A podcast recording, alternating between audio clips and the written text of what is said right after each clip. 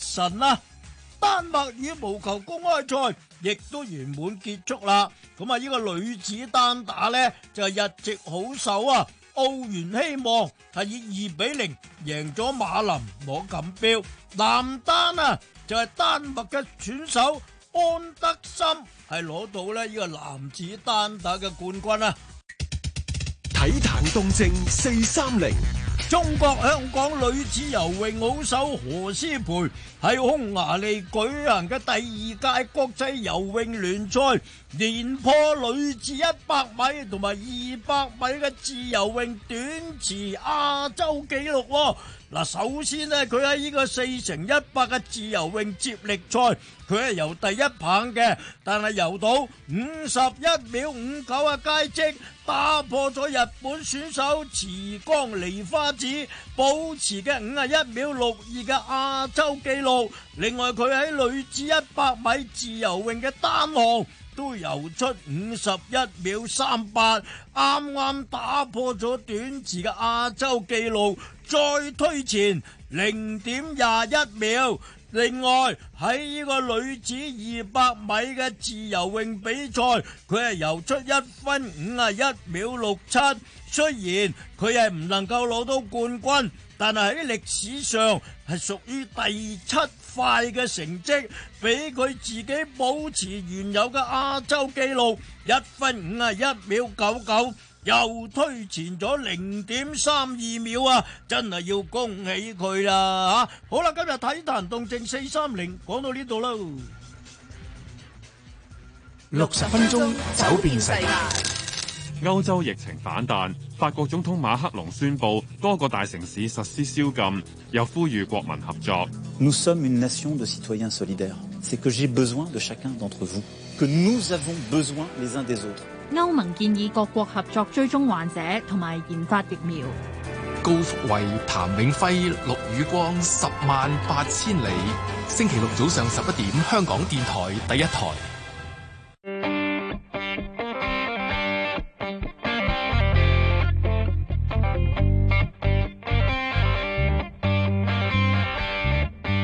一桶金財經新思維主持盧家樂、羅家聰。好啦，下晝嘅係四點四十三分啊！歡迎你收聽《一桶金財經新思維》，你好，家聰，你好，家樂，你應該聽日上嚟啊！點解咁講？聽日咧就有個最新嘅失業率啦。咁啊，我相信好多人關注啦，因為政府都話講講到明噶啦。咁啊，兩輪嘅保就業過後都冇咩可以做到啦，已經。咁跟住咧，我就會諗，諗喂，講緊錢咧，收稅單未啊？都停一停交咗啦嘛，好似交咪上年梗係交咗啦，即係新嗰份，新一份係啊好似。未喎。你需唔需要㗎？其實不過做嘅應該。你而家咪唔係啊？你 freelance 咁而家係，不過我哋都同佢報都稅要嘅，報稅，唔係都要報稅嘅。 係啊！ 我哋開都始要報錄，稅嘅，失業得嚟都交咁多稅嘅，佢佢就係嗯咁啊，即係你好，即係唉你三大斬埋一齊，有柴好大好大嚿柴咯，等等啦。咁啊，反而反而關鍵一樣就係咧， 其實我都因為今日收咗稅單咧，嗱上年咧可能估上年反而咧就遲收。咁啊，收尾我哋加跟住加完咗，我哋跟住最可以即係開始交稅之後咧，咁快收到仲要喂點解？係咪即係上年預繳少，今年多翻咧？所以我哋其實即係因我為未收到啊！你條稅單點？你個稅單交多好多咩？我交多咗啊，係啊，真係。哇雖然我 人工可能高翻少少，但冇理由都交咁多咁，所以我諗一樣就係係咪真係預繳多翻少少咧？跟住可能最關鍵政府冇錢啊，真係，所以 所以好多嘢都做唔到啦。咁而家就要誒唔該你快啲翻啲錢翻嚟先啦，等啊等。佢嗰個稅單應該係正常嚟講係讀咗個財政預算案，你就知道佢嗰啲寬免啊、加減稅啊嗰啲嗯嘢，然後先至話開始有條數咁樣噶嘛。唔係我翻嚟諗緊，唔係其實就嗱我都理解，所以即係我收稅單我就咪開始準備交我稅哋咯施。政報告都未見到嘅，真係唔知買財政預算一早今年預講咗啦，已經係，但當然我去翻一樣嘢就係、佢，誒，即係你就你就質疑啦啊！嗰陣時話咁多咩為民紓困啊，硬係張稅單係多過舊年嘅咧咁樣。我有啲我啲微，我都覺得奇怪啫， 係啦。不過可能係始終即係正如係咪嗰陣時不過講你啊？呢啲穩穩定定交開一啲即係正正常嘅稅率嗰啲應該冇乜冇乜大變化嘅。唔係啊，都多咗啲噶。我但係反而講，我反而關心你嗰份啦。我覺得你嗰張，你嗰張嗱，我哋一定同你報噶啦，係咪？咁所以 你都走唔甩噶。你即係，所以你三大斬埋個柴，你你應該都唔太差嘅喎，應該會 唔會？好過之前啲，仲好過之前啊！咁即係今年都唔同你客氣啦，交多啲啊我税啦我唔。我唔知佢點報啊，唔係因為報法唔同嘅。嗯啊我整間公司嘅話，我啲稅率就交低一半喂咁你真係整間公司嚟㗎？我未咁點解你唔咁做咧？喂未，得閒。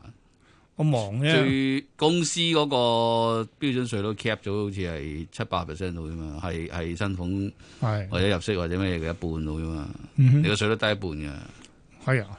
咁唔鬼過話整公司啦，等等而係間。公司其實都係啊避稅嘅啫。唉，唔好啦，唔好搞咁多嘢啦。喺政府其實冇乜錢嘅，幫下佢啦。唉好啦，咁跟住我幫又冇咁嘅諗法， 嚇，唔係，但我翻嚟諗一樣嘢就係你冇咁嘅諗法。做咩要幫佢？值得幫咩？唔係，我翻嚟諗一樣嘢就係咧，其實咧，嗱，當保就業嗰啲咧玩咗半年之後咧，咁陸續都冇，嗯我又覺得疫情好似冇呃任何改善，疫苗亦都未出到嚟，咁所以好啦，我其實睇翻今日國泰出嗰個咧，疫即係呢個載運數據都都好差下，咁似乎呢樣嘢都財又走唔甩，咁呢個關鍵位啊，會唔會就係十十月過後就陸續嚟啦？咁啊，係咪大家有少少心理準備咧咁？你講國泰呢個，因為佢個行業嘅問題啦，係因為 lockdown 關係啊，嗯，林鄭而家都放風啦，對某一份報紙係咪啊唔係啊，幾份報紙喎，你聽係幾份報紙，唔係某一份報紙。都係嗰幾份啦。係啊咁但係即係點啫？你你有咩方法啫？一係一係叫叫叫各行吞併咗佢啦，或者叫佢哋上去融合啊，即係上去上去翻工啦，咁係咁嘅啫。咁其他行業嗰啲其實都都大致上係咁樣咯，因為你個疫情就話係今年啫，但係其實舊年開始社運以嚟講緊五季六季都嚟緊啦，咁長時間其實捱唔到嗰啲早都收檔噶啦。唔係啊，我反而就諗緊一樣嘢就係咧，我嗱我我哋有冇試過經歷過咁長期呢個所謂嘅衰退咧？冇咁算唔算我哋其實我真係哋第一次我哋我哋已經蕭條緊啦，其實真係係咪叫蕭條咧？蕭條應該就要收縮十個 percent 或 以上。哇！而家冇啊，我而哋又家掹車邊而冇，家冇啊，真係我哋連續兩季係負九 嘅，啱啱又未到，即係要多佢啱啱燒唔到 條。燒唔到條，真係慘。但係但係你的的的確又係最長，因為我就覺得真係幾最長下喎，都你有已經記錄有季度記錄以嚟咧，就係五季，有年五季啊，有年度記錄以嚟咧，我記憶中都未試過連續兩年係負嘅。係啊，嗱，如果連續兩年係負就你當佢八季啦。如嗯果未有季度嘅話，咁佢未試過連續兩年係負，就最多都係五季。咁我哋誒、呃第一即季係五季都一年多啲咁啊上第下一啦。個收縮嘅季度就係舊年第三季。係咁啊，即係舊年兩季啦，今年啊今年頭一兩季都係啦係㗎啦。咁呢個上一季都應該係㗎，我覺得第三季都應該係。我哋下次揾阿歐石雄問一問先。你唔使你唔使咁問佢，你譬如睇下啲 PMI，睇下啲零售銷售，有啲數字係誒、呃月每月咁出嘅嘛，每月係出緊嗰啲都都負緊咧。嗯哼你零售銷售而家最新都負十幾啦，咁已經啲人話咁應該都係已負嘅聲稱已經改善㗎啦，已經係。唔係嗰啲嗰啲嗰啲大致上嘅 GDP 嘅 pro- proxy 啊，係，所以第三季應該都係負。你如果負埋個第四季咧，我哋真係破咁紀錄。就六季喎，即係六季即係年半㗎咯喎，係已真係破經紀錄，即係有記錄以嚟係嘛？即係係有幾多嘢，真係有幾多嘢。即係而家你叫，只不過得個力度上，即係我哋誒、呃未夠呢個一成，即係係因為佢而點解要咁估佢咧？佢而家諗住唔夠啦嘛，嗯有啲企業自生自滅啊嘛。咁佢夠唔到咁多啦嘛。佢邊第一日冇錢啊，係一咯開始就懶醒揈晒佢，跟住洗洗下之後咧，而家又俾人鬧啦，係有救唔係有救，嗰啲空殼嗰啲有 救。咁而家你而家第四季唔夠咧，就開始裁員，裁員嘅話個消費力又弱過。咁跟住咧，同埋會一而一家疫情又反係跟彈，住會順順延到去到誒出年嘅第一季都會可能都仲有係差疫㗎情。反彈。你話你冇彈都好啊，你出邊彈緊，出邊彈緊，出邊 lock down，出邊啲嘢開始立嘅時候，亦都會拖累翻你。所以第四季亦都唔方好。所以第四季最最可能嘅狀態咧，就係徘徊於漲縮之間。一個唔縮覺意，一個唔可以俾佢負少少，咁佢就破紀唔錄。係嗱，假如我哋嗱唔係應該咁講，誒、嗱上按按年比較話上年都係差噶嘛，係啊咁理論上應該原先好多人都預期，假如即係誒疫情可以解盡快解決到嘅話，理論上今年嘅誒、第三四季應該好啲噶嘛，但係而家好似係咪都做到呢樣嘢喎？應因為第一你睇，譬如話內部嘅消費，好似我哋貼少少嘅數字，零售銷售嗰啲我都講咗啦，負都負十幾啦。嗯哼，第二就係咧，你香港有一個好大嘅動力，就係嗰、個、呃、出口，尤其是服務業嘅出口。咁你而家你 lock down 咧，其實對服務業貿易嗰個打擊咧係好大嘅。係啊啊，貨物個打擊就唔大，因咪為啲係貨物係唔需要測一測個體温啊，唔需要 唔需要運十四日噶嘛，嗰啲貨物可以直入直出噶嘛。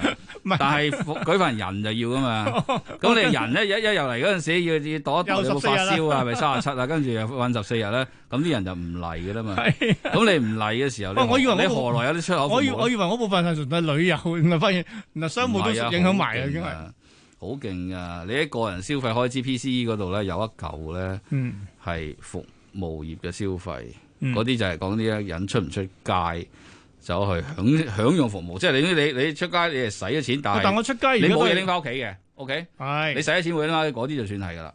我哦但係而家喂我都要出街嗯㗎，就接而家真係限聚令四人啫嘛，我哋都會繼續去即係內部消費，去即係去出街飲食啊。如果你出街又使好多錢嘅，咁啊唔使周街啲鋪頭牙執笠啦。我都盡量盡幾力個鋪㗎啦頭已經。仲執緊笠啊！即係其實好多人出街，因為揾得耐就係，但係出咗街又唔等於佢使 錢，就係咁樣樣。就係出街。咁啊，仲有仲有就係頭先講嗰個出口嗰個服務，咁嗰啲冇晒添，因為嗰呢啲冇咗啦啲冇人嚟啊嘛， 係啊。嗰度好大數㗎。咁我又去翻頭先講嗰問安題，咁我哋係咪好蕭條啫？而家都話蕭條嘅定義係負十咯，我哋未啊嘛。咁其實爭，因為我因為我開頭我嚇翻，我哋唔可以用感覺去到佢係咪蕭條，蕭條嘅唔係定我但我翻義啊嗱咯。咁嗱，我點翻蕭條用翻嗱？我哋其實我哋有印象，香港有冇印象蕭？香港有冇蕭條過咧？冇用翻美國嘅例子，佢當年咧即係華爾街爆完爆完煲之後冧咗落去，跟住銀行係咁縮。嗱，理論上我佢超過啲負十㗎，好似係嚇佢超過負十㗎。我我嚇梗係啦，幾多銀行死咗，跟住幾多跟住互相互相，我哋咪信貸收縮扯住對方，一路一路間接完一間又一間啦。但係我哋我哋知道我嚇好痛苦嘅，所以我哋完全唔行呢一招啦。但問題就係、喂，而家好似都、嗯未有出路，即係等等等疫苗就變咗係咁，但係都等咗成大半年嘅咯喎。你其實咁上下嗰隻病毒都冇乜感染力㗎啦，唔係啊冇乜殺繼傷力，續繼續夠感唔染，係有㗎，有越嚟越高感染力，但係冇乜殺傷力。係整整啱冇乜殺傷力嘅時候，咪大家當佢風土病咁咪咁咪開始出翻嚟咯。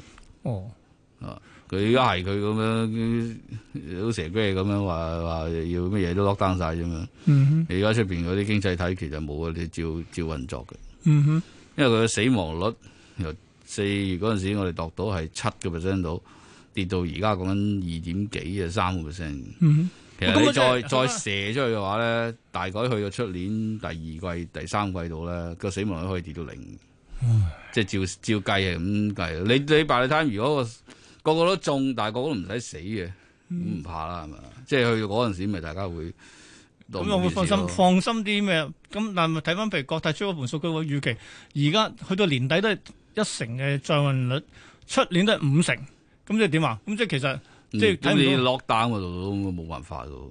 你當大家都認知呢只嘢係冇嘢嘅時候啦，咁啊大家開始開始肯肯交流啊，有人流啦，咁啲嘢咪會翻咯。但我又會諗翻一樣嘢咧，係咪真係需要有翻交流呢？ 喂，物流又可以繼續嘅，但係人嘅交流而家係咪都會咩咧？而家咁咁你冇人流，你何來有出口服務？哦，你何即係唔好話旅遊咁簡單，或者旅遊相帶連帶嘅航運、航空啊、酒店啊，或者本土嘅一啲消費，咁呢啲當然係數啦。嗯哼，啊，但係你你嗰種服務嘅出口嘅好犀利，我哋不嬲靠賺出口係靠服務業噶嘛，唔係靠嗰個商品噶嘛。商品服務係逆誒、呃商品嘅貿易係逆差噶嘛，嗯哼，我哋係輸錢噶嘛，我哋做嗰個貿易係。係我哋靠服務只不過嘅只不過你因為香港乜嘢都冇，咁你要進口，咁嗰啲進口繼續進行，所嗯以你先至商品嘅貿易一路有，而且係一路逆差咁明解白。俾我報完價，火速再搭埋一個最近啲有啲樓盤竟然熱銷到哇，好誇下喎！咁、我覺得係咪真係咁好勁咧？報個價先。嗱，本港股市今日表現啦，嗱，我哋今日跌咗啊，唔係升嘅， 曾經升過近四百，最後埋單升一百五十五點，恒指收二萬四千五百四十二，百分之零點六升幅。同期內地三大指數都跌，跌幅係介乎百分之零點七到零點八，喺。日韓台方面呢，升添喎，升百分之零點二到一點一、一點二添啊！最強嗰個係台灣股市。歐洲開市暫時，英國股市都跌百分之零點三六。港股期指升近二百點，去到二萬四千五百四十九，咁啊高水七點，成交九萬七千幾張。國企指數方面呢，都升六十三，去到九千九百七十八點，曾經見過一萬點嘅。成交今日港股主板成交都有一千二百二十八億幾嘅， 好啦咁啊，睇埋十大榜啦，第一位繼續係內銀嘅建設銀行，升咗一毫，報五個六毫六，都升百分之一點七，排第二。阿里巴巴升三個二，去到二百九十七個二，升百分之一。騰訊升四個半，報五百六十一個半。美團跌咗六個半，六個八，落翻二百五十九，都跌百分之二點五。小米跌九毫半，落到二十二個二，跌幅係百分之四。平保平保就升七毫半啦，去到八十四個二啦，跟住到工行升毫六，報四個五毫六，都升百分之三點六。另一隻係新股六九八九卓越商企服務 IPO 十個六毫八，最高十二蚊零四，最後收十一蚊。啊，抽到朋友算啦嚇。跟住再隻高鑫零售，因為阿里巴巴進一步增持，甚至啊。甚至提出全面收收購添，咁所以咧升咗兩成，去到九個四毫半，升一個五毫二，排第十。中芯升六毫四，去到二十個六，都升百分之三。好啦，問我反而講翻咧，最近有個盤咧，大圍個盤咧，哇係、萬人空巷喎，四百個超額幾百幾廿倍，跟住即刻賣晒。咁呢個反映咗乜嘢咧？嗱，頭先有個度度都立，係咪嗰盤特別平啊？定咩咧？喂，地點好唉，地點好哦， ，location location location，最後都翻返去 location 三個原因。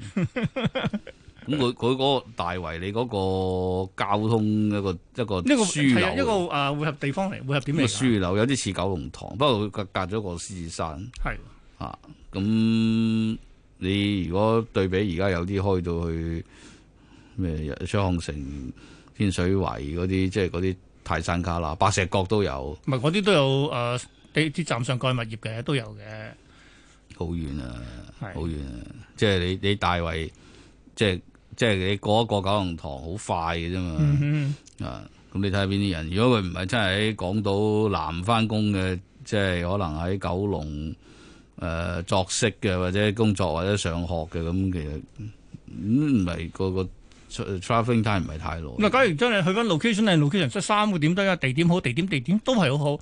咁其實嗱，都去得咁快嘅話，係咪一個所謂定價方面咧誒、呃有水位咧？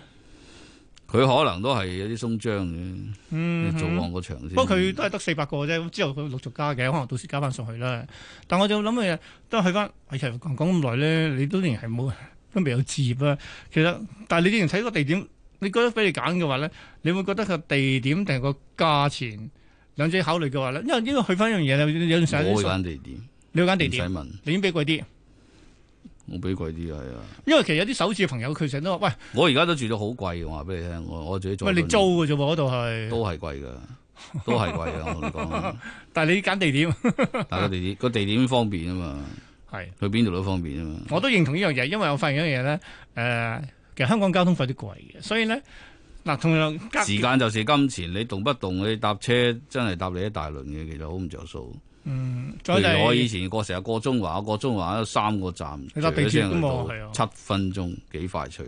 嗯哼，啊咁啊香你坐火箭都冇我咁 no 快。 no no，呢個係 因為香港嘅即係中央運輸系統做得好啫，就就因為你位處於係市區啫，但係咧，其實講真，好多人即即係首期上嘅考慮咧，都被逼走咗入去即係比較偏遠啲地方，就因為因人啦，係有啲人係中意住住得空氣清新啲啊，寬敞啲嘅，有啲人咁我夠想住喺市區就唔得噶嘛，你估唔想咩？真係貴啊嘛啲嘢。但係咧，去翻又同樣嗱，趁住而家譬如樓價有啲回吐嘅話咧，都係翻嘅首選能夠保值同埋有升值能力好啲嘅，都係地點近市區，嘅。係交通方便。啊，你夜晚熄燈最光殘殘嗰啲地方就最值錢 嘅，唔使問啊，一定係咁。好啦，咁啊，咁唔該晒 K 上嚟傾偈嘅。下星期咧，雖然假期咧，K 書都會上嚟同我哋講咩咧？美國選情選戰發展成點嘅？下星期見。